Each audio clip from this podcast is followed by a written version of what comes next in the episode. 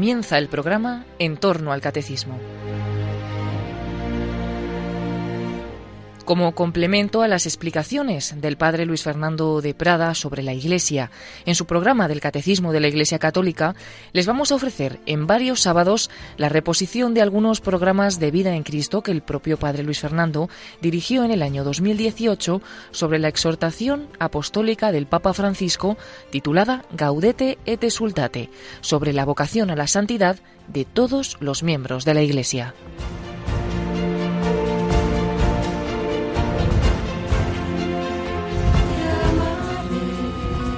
Con misericordia serás reconstruida y siempre con ternura te amaré, aunque hayamos caído, aunque no hayamos respondido a nuestra vocación a la santidad en tiempos anteriores, siempre estamos a tiempo. Confiamos en la misericordia divina. Con amor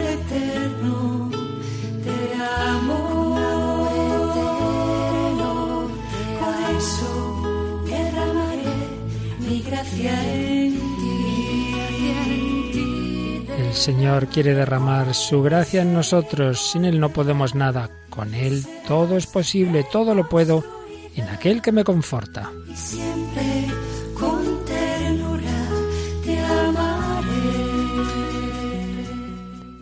Un cordialísimo saludo, muy querida familia de Radio María. Dedicamos un tercer programa de vida en Cristo a esta exhortación del Papa Francisco Gaudete et Exultate sobre la llamada a la santidad en el mundo actual, en diversos programas, también por parte de queridos obispos, amigos de Radio María, se ha presentado esta exhortación, pero lo estamos haciendo aquí con cierto detenimiento.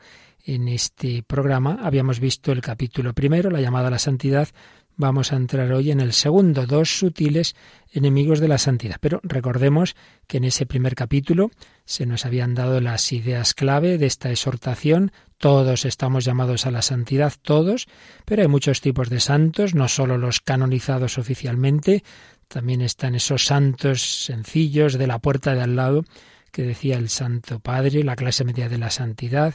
Nos recordaba que cada santo es una misión, cada santo está llamado a vivir especialmente, especialmente un aspecto del Evangelio. La santidad es siempre revivir los misterios de la vida de Cristo, pero en cada caso reflejando a Jesucristo de una determinada manera en el mundo de hoy. Y vivir esa santidad en las ocupaciones de cada día. No hay que ser monje o sacerdote o religiosa para para aspirar a la santidad, sino que en el día a día con pequeños gestos, en el trabajo ordinario, eso sí, siempre es necesaria la oración, siempre es necesario que haya momentos de soledad y silencio, pero eso no quiere decir que uno tenga que, uno tenga que irse al desierto para poder responder a esa llamada a la santidad. Pues vamos al capítulo segundo que afronta, como tantas veces ha hecho la doctrina de la Iglesia, en negativo, es decir, cuáles son los enemigos de la santidad. Obviamente no va a hablar de todos, ya nos decía el Papa al principio que no pretende ni mucho menos eh, tratar de todos los temas de la santidad, que ha sido muy, muy estudiada, muy tratada en la historia de la teología y también por diversos documentos magisteriales. No, solo algunos aspectos que le parecen a él que son de especial actualidad. Y entonces en este aspecto, en este capítulo segundo, sobre los enemigos de la santidad, se va a fijar en dos de los muchos que hay, dos sutiles enemigos de la santidad, dos falsificaciones de la santidad, un neo-gnosticismo y un neo-pelagianismo. Ya lo explicaremos. Ambos errores eh, vienen a proponer un inmanentismo antropocéntrico. ¿Qué quiere decir esto? Pues, pues reducir la santidad a, lo que es el propio hombre, sus fuerzas, sus capacidades, el, el fijarse mucho en lo que podemos hacer al margen o en desconexión de la gracia de Dios. El primer error, el neonosticismo, va a acentuar la importancia, de una manera exagerada, la importancia de los conocimientos, de la inteligencia. Parece que son los muy sabios, los muy listos, los que, los que pueden llegar a la santidad. El segundo error el neopelagianismo, en cambio, eh, pone el acento en la voluntad. Entonces aquí lo importante es eh, la fuerza de voluntad, los propósitos, lo que uno hace. Y claro, pues las personas más frágiles, más débiles, esas nada, esas no, no pueden ser santos. Y frente a esto se nos va a recordar que es la gracia de Dios, la que nos va santificando poco a poco. Por supuesto, hay que colaborar, pero siempre partiendo de esa iniciativa divina. Este es el panorama de este capítulo segundo, que vamos ahora a ir viendo, pues cómo el Papa lo va explicando. Y nos encontramos en él que hay una referencia a un documento anterior de la Congregación para la Doctrina de la Fe, eh, pero mandado a escribir y aprobado también por el mismo Papa Francisco, la carta Placuit Deo, dispuso Dios, de la Congregación por la Doctrina de la Fe, sobre algunos aspectos de la salvación cristiana, que se publicó unos pocos meses antes, prácticamente semanas antes, de esta exhortación eh, Gaudete et Exultate. Haremos referencia a ella. Bueno, pues vamos a este capítulo segundo de la Gaudete et Exultate, dos sutiles enemigos de la santidad, que comienza este capítulo en el número 35. Son dos falsificaciones de la santidad. Realmente, el nombre de gnosticismo y pelagianismo hace referencia a dos herejías muy antiguas. Gnosticismo, ojo, no confundamos con agnosticismo. Agnosticismo es algo más moderno. Es el que dice, bueno, yo no sé si existe o no existe Dios, yo me declaro agnóstico, yo no opino. No, no es sin la A esa, es gnosticismo, es decir, viene de gnosis, de conocimiento, un tipo de herejías que fueron muchas, fueron muchos movimientos, no se pueden reducir a una, pero bueno, aquí se tratan un poquito en conjunto, que hacían una mezcolanza de filosofías, religiones antiguas y cristianismo, y ahí lo esencial era ese conocimiento, eran personas como muy especiales las que llegaban al conocimiento de Dios y menospreciaban al pueblo sencillo. Ese es el antiguo gnosticismo, pero existe un neo-gnosticismo, algo parecido en el mundo de hoy. Y después del gnosticismo clásico existió también un pelagianismo clásico, con el que luchó San Agustín y luego distintas derivaciones de ese pelagianismo, semipelagianismo, que siguieron coleando y a los que fue respondiendo la doctrina de la Iglesia. Aquí el Papa los va a tratar, evidentemente, de una manera genérica y sin entrar en matices académicos que, que él en ningún momento ha querido hacerlo. Y lo que nos importa es un documento para nuestra vida, es decir, las aplicaciones prácticas que todo esto tiene. En ambos errores dice el Santo Padre, se expresa un inmanentismo antropocéntrico disfrazado de verdad católica. En el fondo, nos encierran en nosotros mismos, bajo capa de que esto es lo católico. Son dos formas de seguridad Fijaos, el hombre, como somos inseguros, buscamos eh, una seguridad en algo. Entonces hay personas que son más intelectuales, entonces su seguridad es en la doctrina. Yo, yo me sé bien la doctrina católica, bueno, sí, te la puedes saber muy bien, pero no por eso ya estás seguro de tu salvación y de tu santidad. Pero tendemos a eso. Al revés, otros son personas de fuerza de voluntad firme o muy disciplinadas, entonces ponen ahí el acento. Lo importante es la disciplina. Todo esto puede dar lugar, dice este documento, a un elitismo narcisista y autoritario, donde en lugar de evangelizar, lo que se hace es analizar y clasificar a los demás. Uno ahí desde la altura de su supuesta sabiduría va juzgando a todos. Y en lugar de facilitar el acceso a la gracia, se gastan las energías en controlar. Yo aquí quiero controlar a todo el mundo pero en ambos casos ni Jesucristo ni los demás interesan verdaderamente. Vamos a leer el número 2 de Placuit Deo, de esa carta de la Congregación por la Doctrina de la Fe, que, mm, como digo, es un poquito el fundamento doctrinal también de este capítulo segundo de Gaudete et Exultate. Se nos decía ahí que el mundo contemporáneo percibe, no sin dificultad, la confesión de la fe cristiana que proclama a Jesús como el único Salvador de todo el hombre y de toda la humanidad. Aquí nadie se salva por sí mismo. Todos somos salvados por Jesús. Todo el hombre, toda mi psicología, todo mi ser, solo puede salvarlo Cristo. Mi ser, mi cuerpo, mi alma. Y a toda la humanidad. No hay unos que le salve Jesús y otros le salva a no sé quién por ahí. No, solo Jesús. Pues bien, frente a esa doctrina católica, el individualismo centrado en el sujeto autónomo tiende a ver al hombre como un ser cuya realización depende únicamente de su fuerza. Yo me salvo porque yo soy eh, un hombre fuerte y yo cumplo mis propósitos, yo me he ganado la vida con mi esfuerzo. Personas así pues tienden a tener esa, esa actitud como un poco autosuficiente.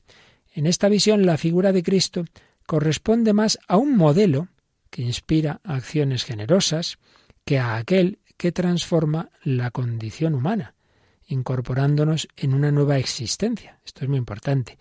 Eh, Jesús, ¿qué queda de él? Pues un modelo. Entonces hay que parecerse a Jesús, los valores de la vida de Jesús y los copio yo con mis fuerzas. Entonces es mi modelo, pero soy yo el que actúa por sus fuerzas. Esto sería el, error de, de cuño pelagiano. Pero luego, por el otro lado, está la visión de una salvación meramente interior. Esto viene mucho hoy día por corrientes orientalistas, nueva era, lo importante es que tú te sientas bien, ese bienestar interior, en paz contigo mismo, buenas energías, cosas de estas. Una salvación meramente interior, la cual tal vez suscite una fuerte convicción personal o un sentimiento intenso de estar unidos a Dios. Yo me siento muy bien, me siento unido a Dios. Bueno, te sentirás, pero que lo estés o no es otro tema. ¿eh? Te sientes unido a Dios, pero no se llega a asumir, sanar y renovar nuestras relaciones con los demás y con el mundo creado. Tú te sientes muy bien, pero no hay quien trate contigo. Estás siempre a gritos con todo el mundo, eso huele mal, eso huele mal eso me parece a mí que no es camino de verdadera santidad. Bien, pues este es un poquito el panorama de, de estos errores y vamos ya con el primero que trata el Papa, que es el gnosticismo actual. Señala el número 36 que supone una fe encerrada en el subjetivismo, donde solo interesa una determinada experiencia o una serie de razonamientos y conocimientos. El sujeto queda clausurado en su razón o en sus sentimientos. Una mente sin Dios y sin carne, señala a continuación el documento a partir del número 37. Esto es muy importante. Una mente sin Dios y sin carne. Y es que en este gnosticismo eh, hay una especie de espiritualismo, por eso es una tentación siempre presente eh, en la historia de la Iglesia, porque suena bien, suena espiritual, ¿verdad? Pero ojo, ¿eh? que hay espiritualismos falsos, espiritualismos desencarnados. No nos olvidemos que el demonio es un espíritu también, ¿eh? Hay que tener cuidado con estas cosas. Entonces recuerda el Papa que la Iglesia siempre ha tenido muy claro que lo que realmente mide la santidad, la perfección, es la caridad, es el grado de caridad, no la cantidad de conocimientos que uno tenga. Uno podrá ser doctor en teología y no tener ningún amor. Bueno, pues hijo, sacarás un sobresaliente en el examen de teología, pero no sé yo en el juicio particular qué tal te irá. Aquí lo importante es el grado de caridad. Los gnósticos juzgan a los demás según la capacidad que tengan de comprender determinadas doctrinas. Ah, esta pobre viejecita no se entera de nada, esta no puede ser santa. Oiga, ¿quién le ha dicho a usted esto?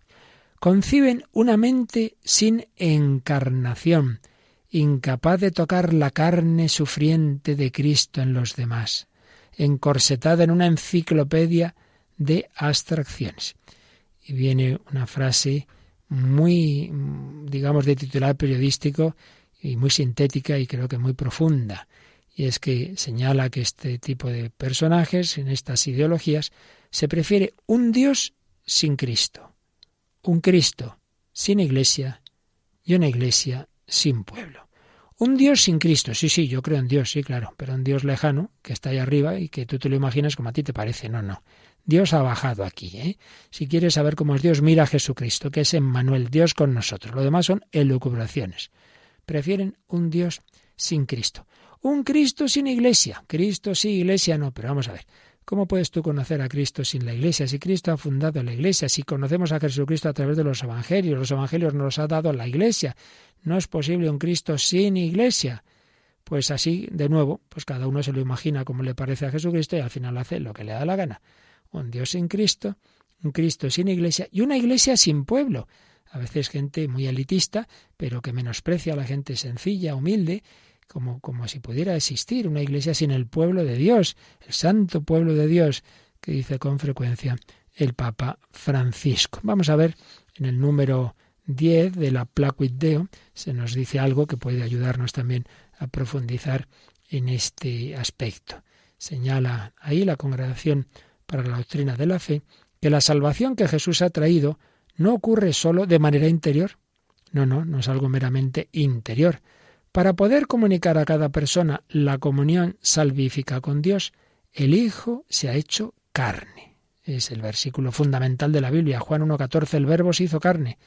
Es precisamente asumiendo la carne, dice San Pablo en Gálatas 4.4, que nació de mujer. Asumió la carne y, y, nació de mujer, y así el Hijo de Dios se hizo Hijo del hombre y nuestro hermano. Así pues, en la medida en que la entrada a formar parte de la familia humana se ha unido en cierto modo con todo hombre, una frase del Vaticano II que repetía muchísimo San Juan Pablo II, y ha establecido un nuevo orden de relaciones con Dios su Padre y con todos los hombres. Por tanto, la asunción de la carne, lejos de limitar la acción salvadora de Cristo, le permite mediar concretamente la salvación de Dios para todos los hijos de Abraham.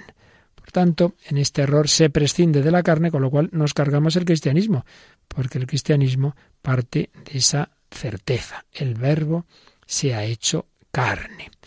Entonces, dice el número 38 de Gaudete et Exultate, se trata de una superficialidad vanidosa. Eh, estamos ahí en una fascinación engañosa, porque es un equilibrio, supuestamente un equilibrio eh, supuestamente aséptico, eh, que, que, parece que, que hay una armonía, que hay un orden, pero es todo muy engañoso. Y dice en el 39, no me refiero solamente, no me refiero a los racionalistas enemigos de la fe cristiana, no, no, puede ocurrir dentro de la Iglesia. Puede haber personas, puede haber teólogos, filósofos, que, saben mucho y se creen que con sus explicaciones ya hacen comprensible perfectamente toda la fe. Son tan listos que han entendido todos los misterios. Absolutizan sus propias teorías y obligan a los demás a someterse a los razonamientos. No, no. Una cosa es un sano y humilde uso de la razón. Claro que la Iglesia cree en el uso de la razón, lo defiende y así lo hemos visto también, muy especialmente en Benedicto XVI, grandísimo teólogo, en Juan Pablo II, gran filósofo, Fides es ratio, sí, sí, pero una cosa es el uso de la razón y otra cosa es pensar que la razón puede llegar a comprender todo. ¿Cómo vamos a entender a Dios y a su revelación si Dios es infinito? ¿Cómo va a entrar en tu cabecita, hombre? Eso es imposible, no puede ser. Una cosa es un sano y humilde uso de la razón y otra cosa, dice el Papa Francisco, es pretender reducir la enseñanza de Jesús a una lógica fría y dura que busca dominarlo todo. Eso no puede ser. Y lo importante es esa relación personal con Jesús, lo importante es ese amor a Cristo y ese amor a Cristo que se convierte en amor al prójimo. No soy yo conmigo mismo encerrado en mis razonamientos, soy yo siguiendo a Jesús como Simón Pedro, Simón hijo de Juan, ¿me amas? Pastorea mis ovejas, sígueme. Vamos a recordar esa escena de Jesús y Pedro en el lago de Tiberíades, ya después de la resurrección, que nos recuerda que estamos llamados no simplemente a creer unas palabras o eh, mucho menos a racionalizarlas, sino a seguir a Jesucristo.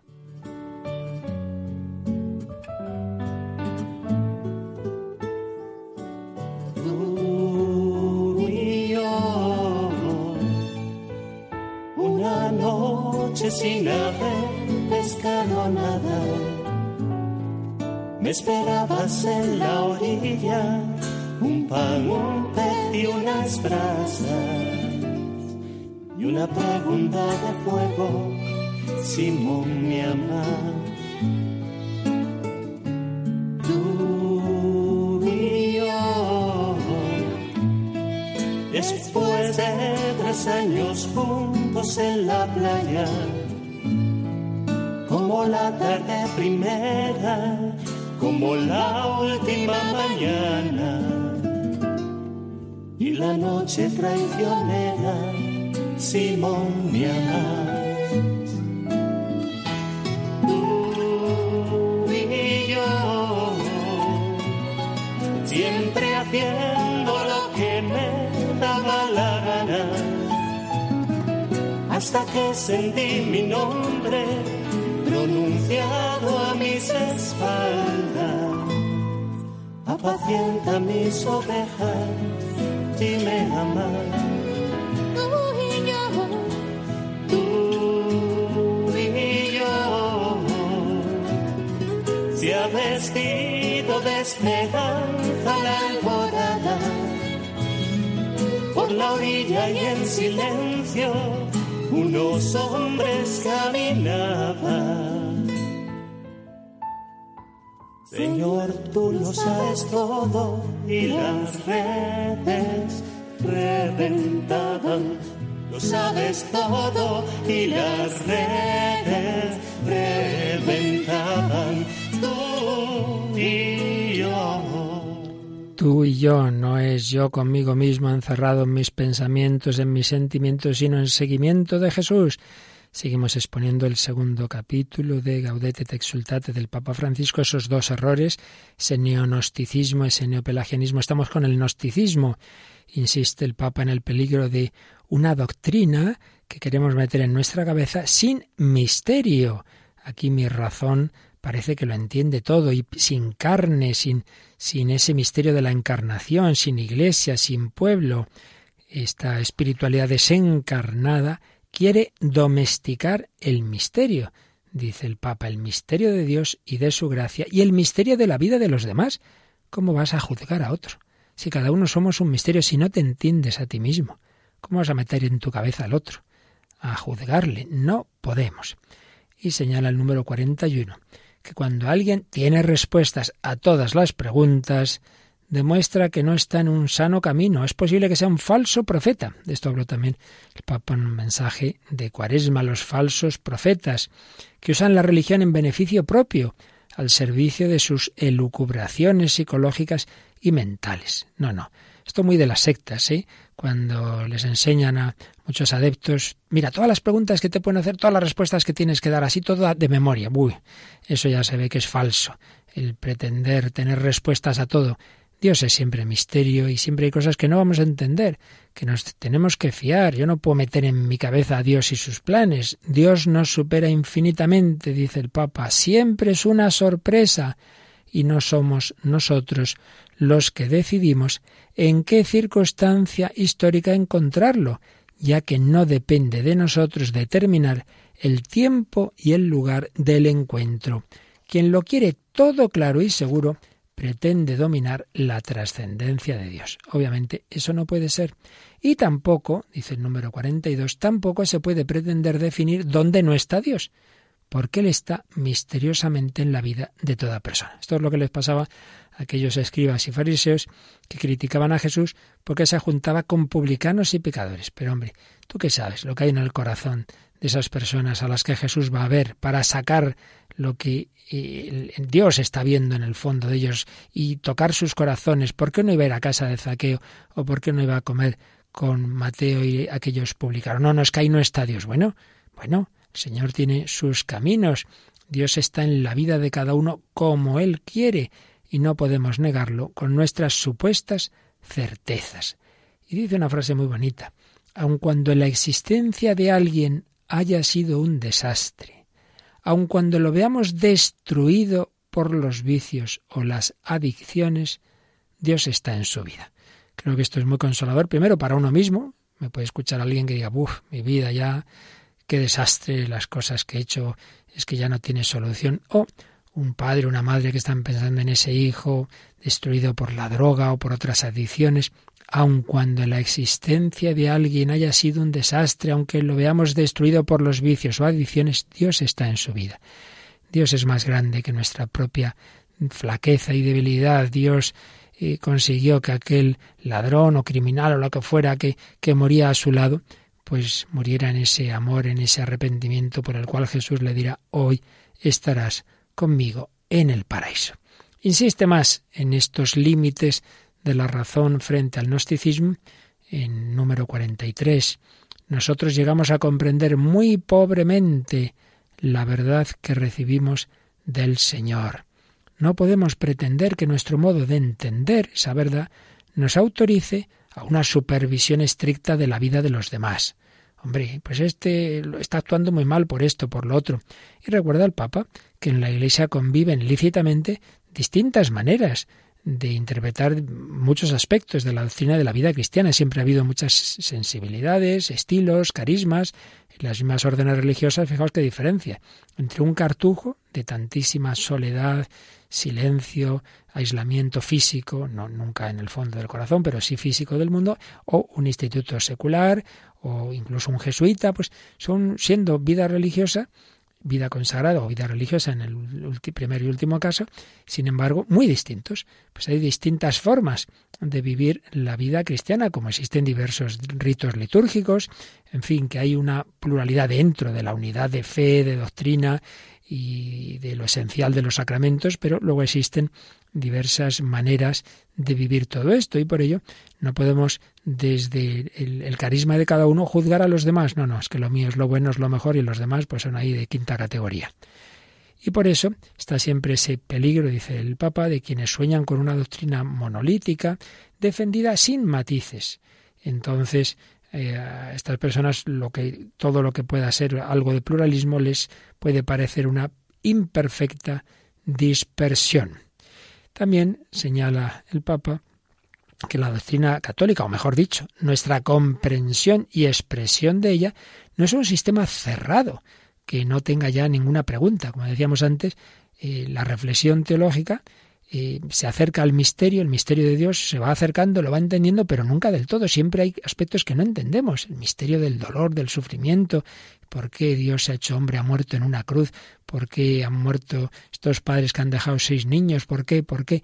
No pretendamos una respuesta así exhaustiva y todo perfecto y ya no hay ninguna duda. No, no. Pero hombre, si es cuando el niño Jesús responde a la Virgen María, cuando María y José están los pobres buscándole porque se ha quedado perdido, no saben dónde está, lo encuentran al tercer, al tercer día en el templo. ¿Por qué nos has hecho esto? No sabíais que debía estar en la casa de mi padre, dice el Evangelio. No entendieron su respuesta. Pues hombre, si la Virgen y San José no entendieron a Jesucristo, pues no pretendamos nosotros tener todo muy claro y que no haya cosas que no entendamos.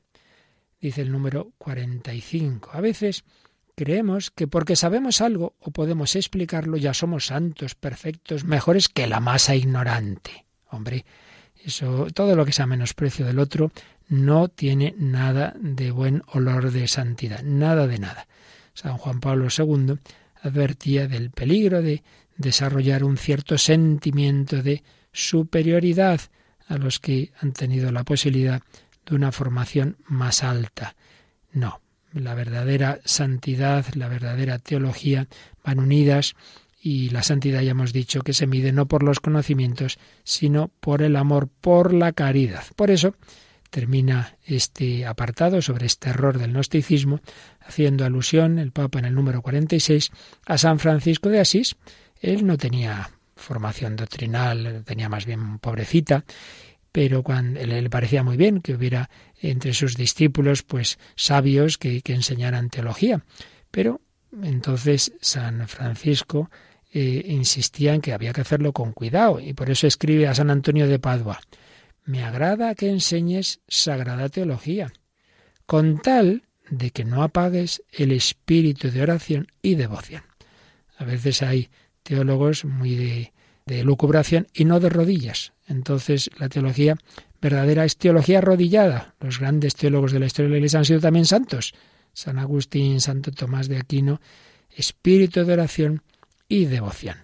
Él, Francisco de Asís, dice el Papa, que tiene el nombre tomado de él, reconocía la tentación de convertir la experiencia cristiana en un conjunto de elucubraciones mentales. Y San Buenaventura, otro franciscano, y en este caso muy sabio, doctor de la Iglesia, pero advertía que la verdadera sabiduría cristiana nunca se puede desconectar de la misericordia hacia el prójimo. Y decía, la mayor sabiduría que puede existir consiste en difundir fructuosamente lo que uno tiene para dar, lo que se le ha dado precisamente para que lo dispense. Por eso, así como la misericordia es amiga de la sabiduría, la avaricia es su enemiga. Y también decía, hay una actividad que al unirse a la contemplación no la impide, sino que la facilita. ¿Cuál? Las obras de misericordia y de piedad. Pues pedimos al Señor ese espíritu filial, ese dirigirnos al Padre eh, con esa piedad, con esa teología arrodillada y desde esa visión filial tendremos también un corazón fraternal. Nos dirigimos al Padre Abba, papá, con esta religiosa sorágata francesa en una bella canción en que invoca a nuestro Padre, a nuestro papá.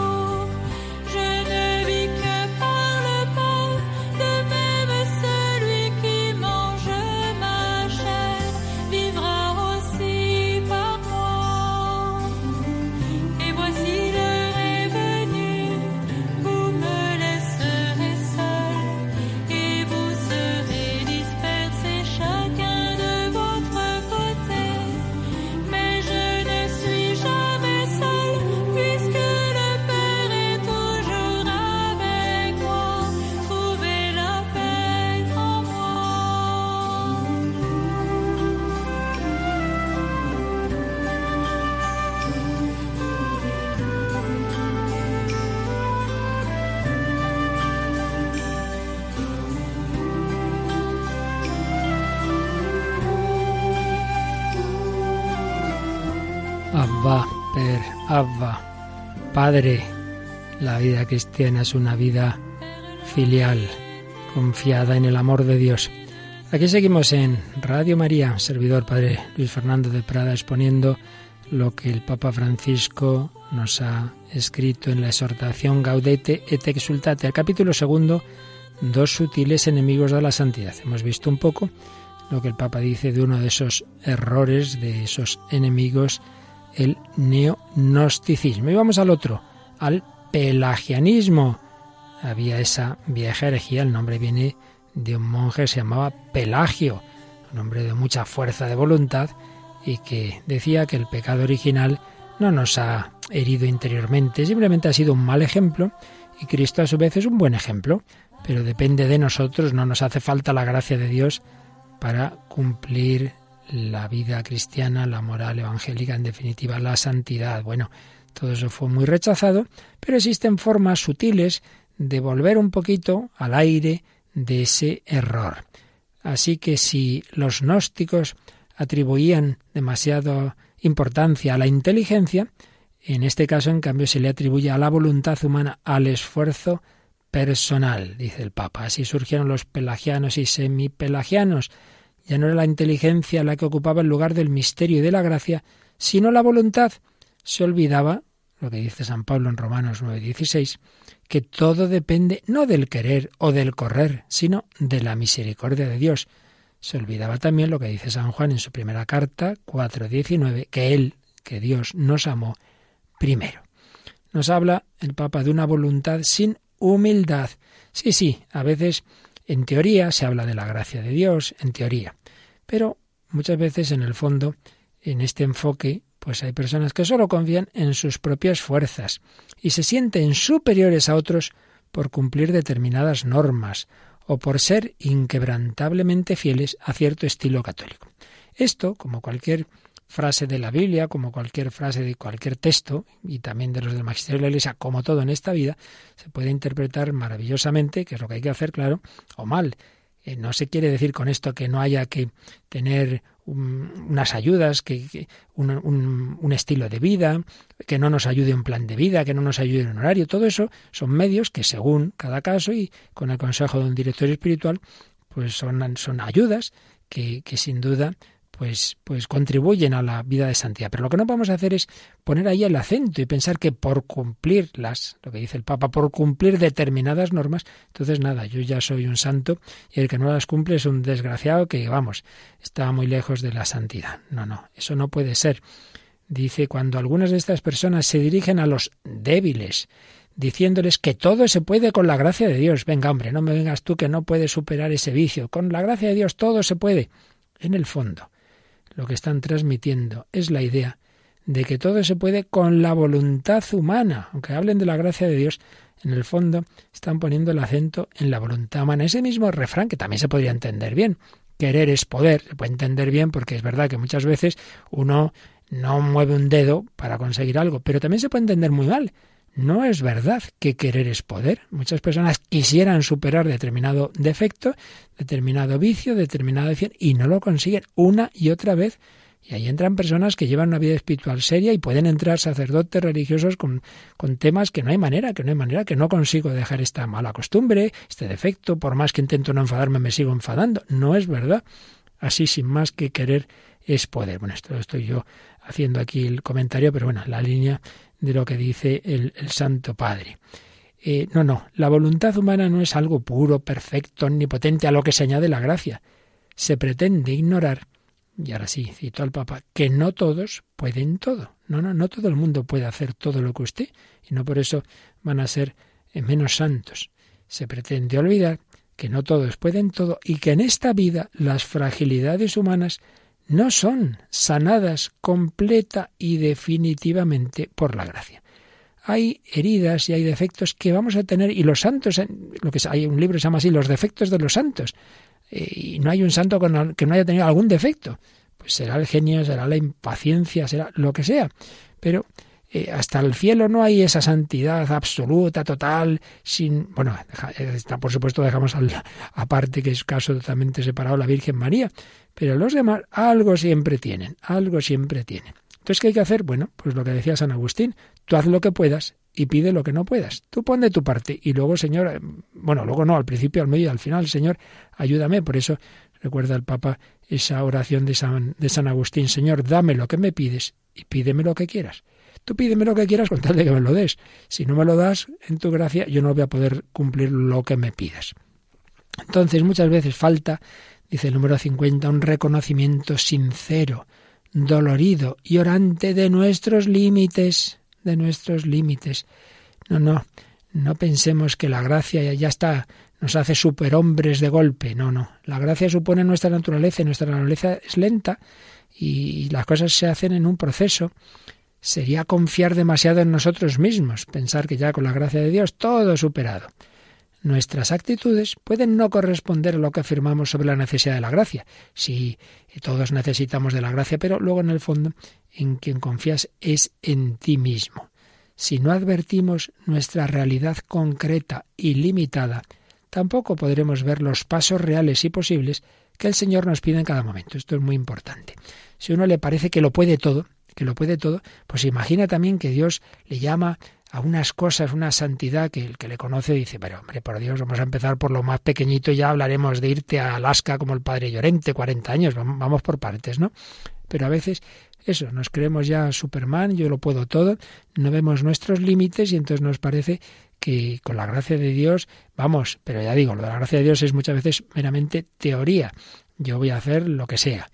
La gracia actúa de forma progresiva. Normalmente es así. San Ignacio no pasó de ser el soldado desgarrado y vano que, que él mismo dice al principio de su autobiografía, no pasó en, en, dos semanas a ser San Ignacio de Loyola, que va, pasaron años en que Dios le fue transformando poquito a poquito.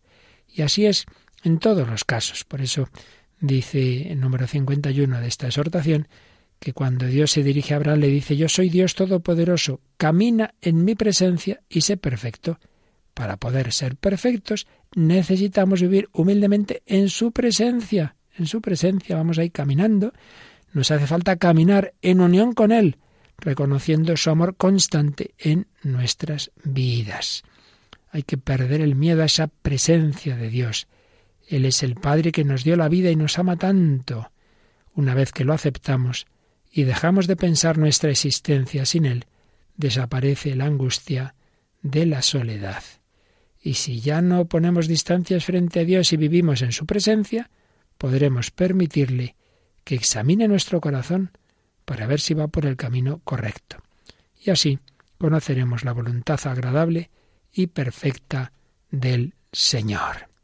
En definitiva, vamos a otro apartadito y sobre todavía sobre este neopelagianismo, una enseñanza de la Iglesia muchas veces olvidada.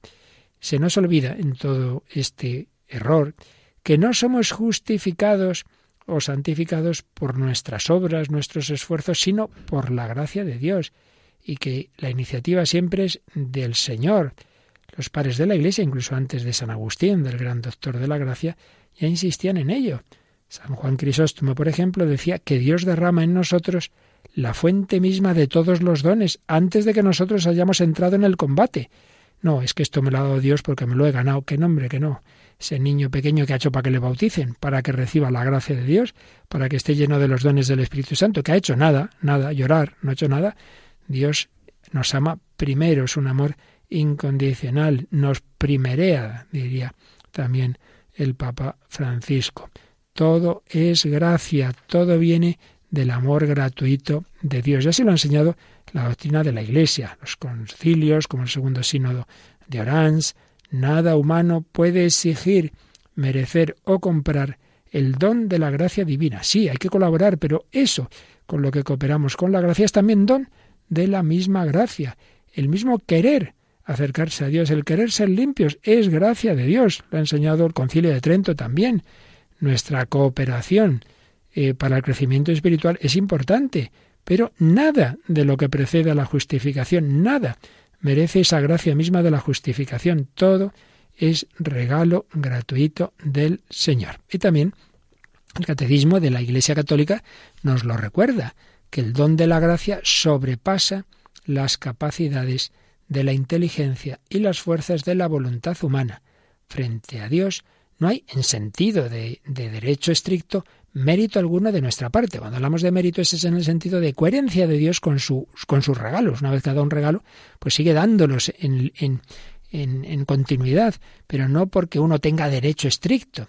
Entre él y nosotros, la desigualdad no tiene medida. Su amistad nos supera infinitamente. No puede ser comprada con nuestras obras. Solo puede ser un regalo de su iniciativa de amor. Esto nos invita a vivir con una gozosa gratitud por ese regalo. Los santos evitan depositar la confianza en sus acciones. Por eso decía Santa Teresita, y lo cita aquí el número 54, en el atardecer de esta vida me presentaré ante ti con las manos vacías, Señor, porque no te pido que lleves cuenta de mis obras.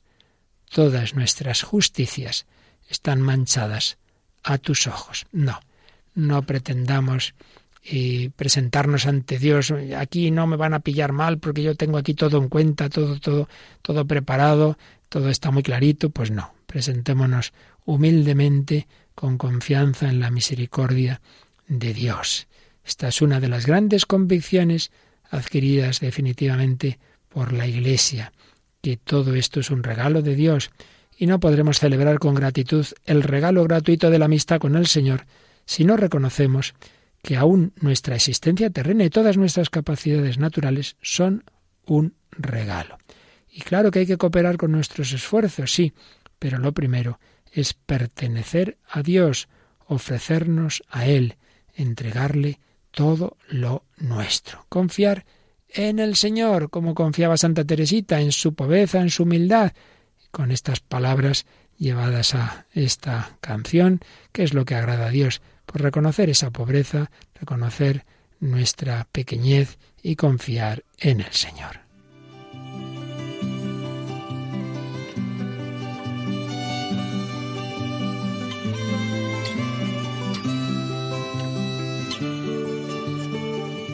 Lo que agrada a Dios en mi pequeña alma es que amé mi pequeñez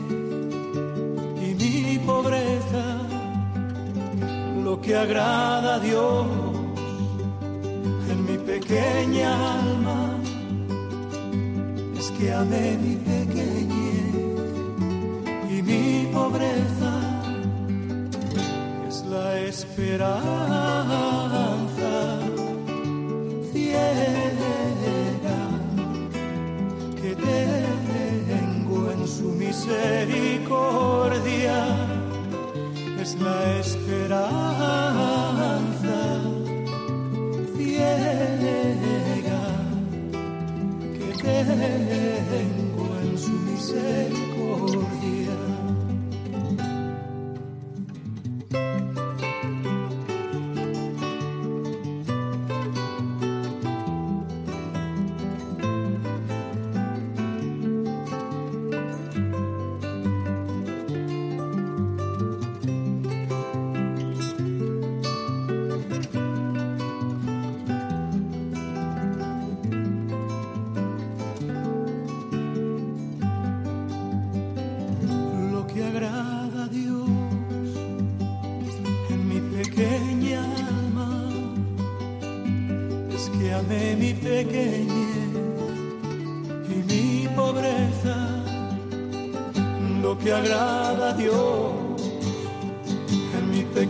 Pequeña alma es que amé mi pequeñez y mi pobreza es la esperanza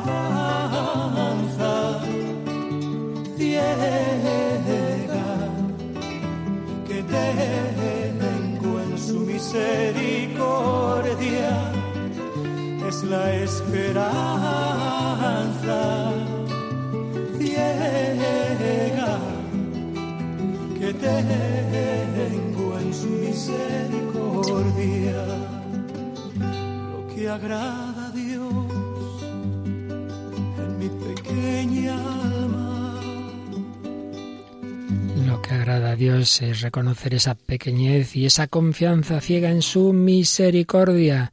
No pensar que nosotros lo podemos todo por nuestras fuerzas, como este nuevo pelagianismo al que hace referencia el Papa en este capítulo segundo que estamos comentando de Gaudete te exultate. No olvidemos que sólo la caridad hace posible el crecimiento en la vida de la gracia, porque, dice San Pablo, si no tengo caridad, no soy nada, pero dice el 57 de Gaudete te exultate, hay cristianos que se empeñan en seguir otro camino, el de la justificación por las propias fuerzas, el de la adoración de la propia voluntad humana, de la propia capacidad, que se traduce en una autocomplacencia egocéntrica y elitista privada del verdadero amor y que se manifiesta en muchas actitudes aparentemente distintas. La obsesión por la ley, la fascinación por mostrar conquistas políticas, y, sociales, la ostentación en el cuidado de la liturgia, de la doctrina, del prestigio de la Iglesia, la vanagloria ligada a la gestión de asuntos prácticos, el embeleso por las dinámicas de autoayuda, de realización autorreferencial. Bueno, cosas todas ellas que pueden entenderse bien, pero que muchas veces nos llevan a esa actitud de fondo que nos centra en nosotros mismos y en lo que nosotros hacemos y nos separa del amor de Dios y del amor del prójimo, que en definitiva es el test de si nuestra vida espiritual va bien o no. Y esto incluso tiene el peligro, dice la exhortación, de convertir la vida de la Iglesia y de sus realidades eclesiales en una pieza de museo, en una posesión de unos poquitos, cuando algunos grupos dan excesiva importancia al cumplimiento de determinadas normas propias, costumbres o estilos, bueno, cada uno puede tener su estilo, pero si te llevan a separarte del Señor y del prójimo, a juzgar, o lo que dice el número 58, a reducir y encorsetar el Evangelio, quitándole su sencillez, bueno, pues sería una forma sutil de pelagianismo, porque parece someter la vida de la gracia a unas estructuras humanas. Son peligros, como también Jesús lo decía a sus contemporáneos, o como Santo Tomás de Aquino hablaba de que hay que tener cuidado con los preceptos que, la misma Iglesia, hay, hay mandamientos de la Iglesia, pero decía Santo Tomás que deben exigirse con moderación para no hacer pesada la vida de los fieles, porque así se convertiría, decía el gran doctor angélico, se convertiría nuestra religión en una esclavitud. No hay que olvidar nunca algo fundamental. Todo puede ser muy bueno, muy necesario, muchos medios que ayudan, en fin, todo lo que la tradición de la Iglesia nos ha enseñado como, como medios, pero medios para el fin. ¿Y cuál es el fin? Crecer en las virtudes teologales. Y a su vez, de las virtudes teologales, la fe, la esperanza y la caridad, ¿cuál es la principal? El amor. Por tanto, todo aquello que te ayuda a crecer en el amor de Dios y del prójimo, bienvenido sea. Pero todo aquello que al final te acaba separando de ello o te hace soberbio, autosuficiente, ya se ha metido por ahí el enemigo de natura humana que dice San Ignacio en los ejercicios. Ahí vemos ya la cola serpentina del maligno, del que también habla el Papa en esta exhortación. Dice el 61, Jesús abre una brecha que permite distinguir dos rostros. Esto es lo importante, el rostro del Padre y el rostro del hermano. Jesús no nos entrega dos fórmulas o dos preceptos más, cuando nos habla del amor a Dios y del amor al prójimo, nos entrega dos rostros, mejor, uno solo, el de Dios, pero el de Dios que se refleja en muchos. Qué bella idea. Todo lo que tenemos que hacer en la vida cristiana es contemplar un rostro, el rostro de Cristo, el rostro de Dios. Pero ese rostro se refleja a su vez en muchos, porque en cada hermano, especialmente en el más pequeño, frágil, indefenso y necesitado, está presente la imagen misma de Dios. Y el Señor, al final de los tiempos, plasmará su obra de arte con el desecho de esta humanidad vulnerable. Pues, ¿qué es lo que queda? ¿Qué riquezas son las que no desaparecen? Dos, el Señor y el prójimo. Así pues, el Papa nos exhorta a mirar ese rostro de Cristo y podemos recordar un texto precioso me ha venido a la mente de San Juan Pablo II en la exhortación sobre la vida consagrada, vitea consecrata, y precisamente hablaba de ese rostro de Cristo presente en el rostro de los hermanos. Decía así San Juan Pablo II en Vita Consecrata 75. La mirada fija en el rostro del Señor no atenúa en el apóstol el compromiso por el hombre, más bien lo potencia, capacitándole para incidir mejor en la historia y liberarla de todo lo que la desfigura. La búsqueda de la belleza divina mueve a las personas consagradas a velar por la imagen divina deformada en los rostros de tantos hermanos y hermanas. Rostros desfigurados por el hambre, rostros desilusionados por promesas políticas, rostros humillados de quien ve despreciada su propia cultura, rostros aterrorizados por la violencia diaria e indiscriminada, rostros angustiados de menores, rostros de mujeres ofendidas y humilladas, rostros cansados de migrantes que no encuentran digna acogida, rostros de ancianos sin las mínimas condiciones para una vida digna. Pues sí, aquí está, en definitiva, el núcleo hacia el que toda santidad nos lleva a contemplar el rostro de Cristo presente en el rostro de los hermanos, especialmente de los más necesitados. No nos encerremos en nosotros mismos bajo capa de supuestos espiritualismos que al final son egocéntricos, a ver que yo me sienta bien, que yo esté a gusto conmigo mismo, he cumplido mis propósitos, soy fuerte, que bien yo lo puedo hacer con mis con mis esfuerzos y estoy en el fondo mirándome a mí mismo, viendo la imagen estupenda que he hecho de mí, pero hombre, que el cristianismo es salir de ti, salir hacia Dios, salir hacia el prójimo, no mirarte a ti mismo, no verte muy perfecto, como aquel fariseo de la parábola, te doy gracias, oh Dios, porque rezo, porque ayuno, porque no, no, no, no, como el publicano, oh Dios, ten compasión de mí, que soy un pobre pecador. Pues con esto, más o menos, creo que lo esencial de este segundo capítulo de Gaudete te exultate lo hemos expuesto. Por supuesto, esto no, no impide o al revés, no quita que lo ideal es que cada una se coja la exhortación, se la lea despacito y se la aplique a su propia vida. Pues así se lo pedimos a la Virgen María, que no se miraba nunca a sí misma, al revés, miraba al Señor y todo se lo se lo agradecía a él. Proclama mi alma, no decía mi grandeza, sino la grandeza del Señor. Se alegra mi espíritu en Dios, mi Salvador. Con María demos gracias al Señor, cantemos siempre sus misericordias. Finaliza en Radio María en torno al catecismo. Como complemento a las explicaciones del padre Luis Fernando de Prada en su programa del Catecismo de la Iglesia Católica precisamente sobre la Iglesia, les estamos ofreciendo en varios sábados la reposición de algunos programas de vida en Cristo que el propio padre Luis Fernando dirigió en el año 2018 sobre la exhortación apostólica del Papa Francisco titulada Gaudete et Exultate, sobre la vocación a la santidad de todos los miembros de la Iglesia.